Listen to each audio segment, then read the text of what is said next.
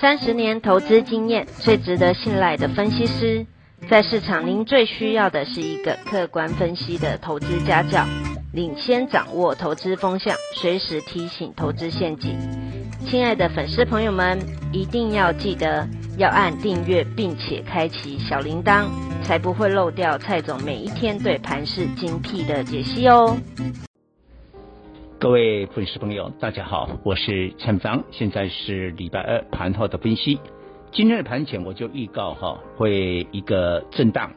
当然实际震荡的幅度也没有特别的大了，大概就一百点出头。呃，但是呢，呃，盘中呢的确有激烈的换手，那这个不是坏事。我们知道这个礼拜因为五一的假期只有四个交易日。那蔡总也在礼拜一也提前讲的，会涨的涨在这两天啊。那明天礼拜三，我认为还是要震荡啊，这个小跌都无妨。虽然今天是涨二十三点，但这个是有点勉强。老实讲，是最后最后拉了台积电，台积电平盘，所以指数就小涨而已啊。不过我们认为台北时间礼拜四，就在这个五一的假期之前的一天，哇，三件大事，第一个。苹果的这个财报，这个不用我多说，大家都知道，对苹果供应链影响很大。呃，但是呢，呃，最新的这个特斯拉的这个财报也没有利多，也没有利多，所以今天呢，特斯拉供应链表现得相当的冷淡。第二件事情呢，就是联总会的利率决策，我觉得这个会比较有影响啊，这个会让大家去关注，因为这一波大宗商品原物料的飙涨。联总会会不会容许美国的通膨？啊，这个态度就很重要啊。再过来，拜登总统会发表演说，会提到了富人税。呃，虽然说呃，这个只占美国人口的零点三帕啦，啊，一年你要收入超过一百万美金哦，有钱人哦，你才会课这个股票交易的资本利得税。呃，但是哈，也不能这样说。虽然这些人很少，但是他也许他控制了这个美国股市啊。百分之三十的股票也也说不定啊，呃，所以三件事情呢，这个在一起，所以我认为明天礼拜三是整理，持续的整理，恐怕你要做好准备啊，有一些的股票呢会激烈的换手，但是呢，我要告诉大家，操作股票不要弄得非常的紧张啊，一听到换手，哇，这个上冲下洗当中，这个有可能都白忙一场。我我会告诉大家，最重要你还是要抓对股票，抓对股票，然后呢，在底部进场的时候，你就买好股票。你可以往上的时候，经过一段时间往上，你去调节。像你可以看哈，现在涨的股票，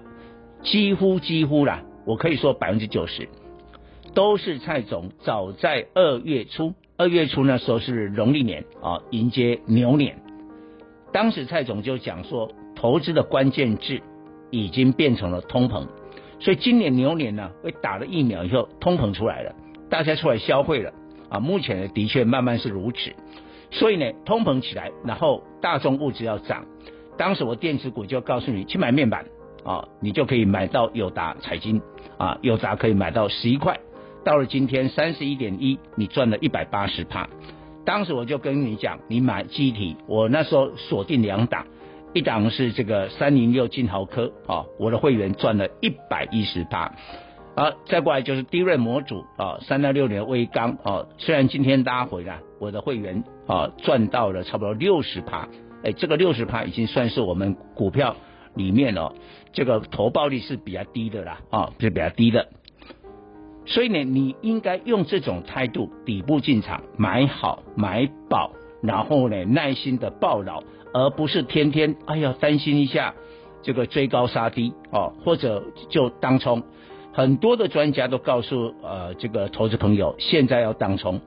我觉得哈，股票做得这么辛苦，真的也不要做股票，你干脆去买基金啊，交给基金经理人来操作啊。那传产呢，更是我是领先市场，告诉大家，塑化可以注意，钢铁可以注意，航运尤其散装轮可以注意。所以我的会员在中鸿哈，中鸿很可能是四月份的第一标股啊，涨了一百趴。那我的会员呢，这个成本是在十四块，以今天的中鸿的这个价位啊，大约是在四十块来看，我的会员也赚了差不多一百八十趴，一百八十趴啊，绝无吹嘘啊啊！那中鸿今天比较特别的就是它收在四十，比它的妈妈啊这个中钢三十九点一破天荒第一次超越了中钢的价位。我们知道中鸿以前是叶龙啦，属于一个叶辉集团，那后来发生了财务危机啊，就被中钢接下来改名中鸿。所以啊，有这一家公司以来，不管它前身的叶龙或者改名后现在的中鸿，从来没有过价位高于中钢，没有没有过。但今年打破了记录了。所以你说哈，中红，你当然你现在你觉得四十块四十块你买不下手，但是呢，为什么？因为你没有跟着蔡总，你没有在十四块来买，你只要买十四块的时候，其实你现在面对的中红是非常平常心的面对。以上报告。本公司与所推荐分析之个别有价证券无不当之财务利益关系。本节目资料仅供参考，投资人应独立判断、审慎评估并自负投资风险。